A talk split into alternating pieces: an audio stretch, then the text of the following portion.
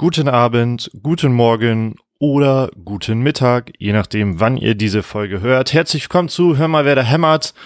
Es ist Vorberichtzeit zum Spiel Eintracht Frankfurt gegen Werder Bremen. Und zwar so rum, denn am Wochenende wurde ja das Spiel Werder gegen Frankfurt abgesagt.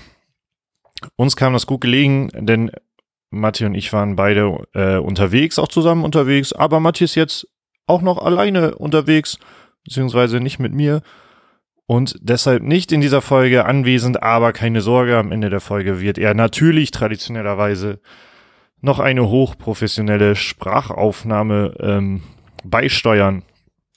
Ähm, tja, es geht gegen Eintracht Frankfurt. Ein, ja, momentan würde ich sagen, ein sehr unausrechenbarer Gegner.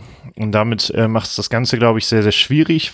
Denn also sie spielen mal so, mal so in letzter Zeit. Ähm, sehr schade halt, dass das Heimspiel abgesagt worden ist. Man hätte halt ein Heimspiel gehabt und ich glaube, also klar, am Ende wäre es auch irgendwie so ein Belastungsvorteil ähm, gewesen für Werder. Ähm, ja, bla bla bla, braucht man auch jetzt noch nicht mehr so groß drüber äh, diskutieren, denn es ist leider jetzt so. Ähm, ich bin sehr gespannt, wie, wie Werder jetzt auftritt, denn gegen Dortmund war es ja einfach krass im Pokal, obwohl man recht ja, schlecht gespielt hat in der Bundesliga. Meines Erachtens hat man jetzt ja in der, wer gut zugehört hat, quasi äh, so eine kleine Besserung auch gesehen. Also ich habe Kofeld so ein bisschen zugestimmt, also in der Liga. Das würde ja bedeuten, dass wir da jetzt eine Riesenleistung abliefern müsste im Pokal. Oder man dreht das Ganze um, man weiß es nicht genau. Wir hoffen da, glaube ich, alle das Beste. Ähm, das Beste haben wir womöglich auch Kevin Vogt gewünscht. Und da hat, da sind Wünsche in Erfüllung gegangen, denn er ist zurück. Äh, viel früher als erwartet. Deshalb, wenn es jetzt ähm, Richtung Aufstellung geht, erwarte ich darauf hin, obwohl ich noch nicht weiß, ob ich davon überzeugt bin, aber ich erwarte halt äh, auch eine Dreier-Fünfer-Kette ähm, und dann auch mit ähm, Glasen Eggestein und dann vorne irgendwie Selke Rashica Bittenkurt, wobei ich mir einfach irgendwie mal wünsche, dass Bittenkurt auf der 10 spielt. Und wenn man sich dann die gesamte Besetzung mal anguckt, müsste man eigentlich sagen, das ist eine sehr gute Variante von Werder Bremen in dieser Saison. Also rein nominell gesehen von den Namen her. Ähm, ich bin gespannt, was wie aufgestellt wird und wie vor allem wie, wie gespielt wird.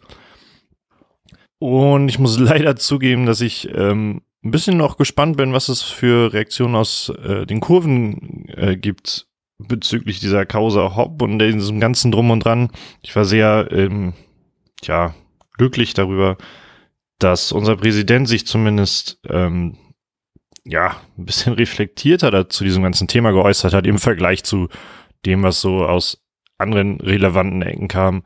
Ähm, ja, sehr nerviges Thema. Und deshalb war es ein sehr nerviges Wochenende, weil wir uns nicht darüber aufregen konnten, wie schlecht wer da war oder sonst irgendwas. Und dadurch habe ich mich quasi, habe ich nur beim bezüglich Fußball nur Sachen darüber gelesen. Ähm, ja, ich wünsche uns allen ein schönes Spiel, ein hoffentlich erfolgreiches Ergebnis. Und ich tippe auf ein ähm, 3-2 für Werder, also ein 2-3 aus objektiver Sicht und wünsche jetzt viel Spaß mit Matti Althoff. Moin Leute, wie ihr wahrscheinlich schon von Knie gehört habt, bin ich leider gerade in Berlin, habe es ein bisschen verbaselt, mein Mikrofon mitzunehmen. Deswegen an dieser Stelle nochmal ein dickes Sorry, dass ihr mich jetzt hören müsst über eine Sprachnachricht und nicht über feinste Mikrofonqualität.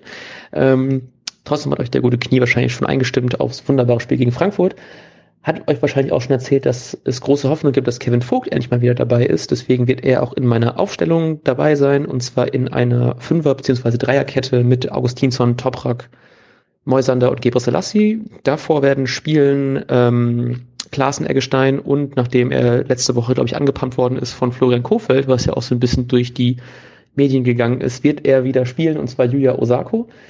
Und ich hoffe einfach, dass einfach dieses Anpumpen ein bisschen was bei ihm gebracht hat, weil ich äh, ihn einfach wieder gerne in einer guten Form sehen möchte.